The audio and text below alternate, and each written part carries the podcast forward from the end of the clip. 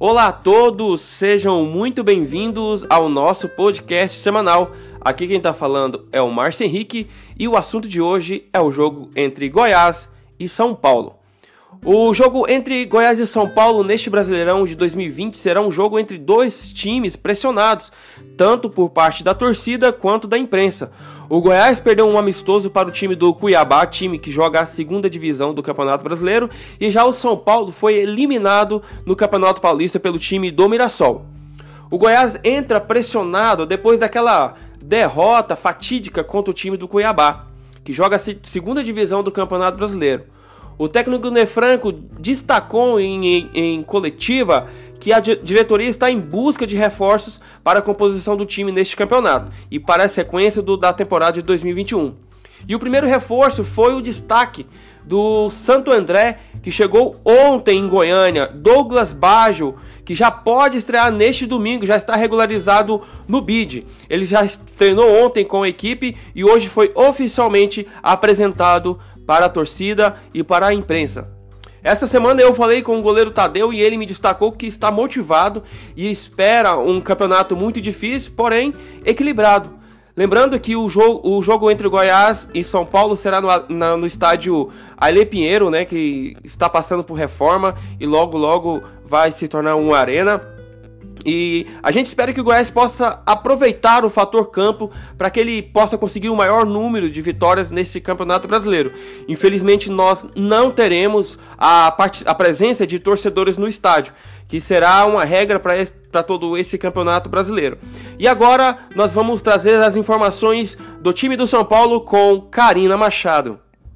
O São Paulo, que vem de uma eliminação no Campeonato Paulista, eliminado pelo Mirassol, terminou o último Campeonato Brasileiro em sexto lugar na tabela. O tricolor pode iniciar o brasileiro com mudanças no time titular. A principal alteração em relação ao time que disputou o Paulistão deve ser a entrada de Lisieiro no lugar de Pato. Diniz pode utilizar o esquema 4-4-2. Sendo assim, Lisieiro jogaria aberto pela esquerda, com Tietchan e Daniel Alves centralizados, e Igor Gomes aberto pela direita. Pablo e Vitor Bueno sendo os atacantes. Sendo assim, o provável time do São Paulo para enfrentar o Goiás é Thiago Volpe, Juan Fran, Bruno Alves, Arboleda e Reinaldo, Tietê, Lisiero, Daniel Alves e Igor Gomes. E no ataque, Vitor Bueno e Pablo. Esse é o provável time que enfrentará o Goiás pela primeira rodada do Campeonato Brasileiro 2020. Os jogadores Hernanes com uma lombalgia e Elinho que sofreu uma torção no tornozelo viraram dúvidas para o técnico Fernando Diniz.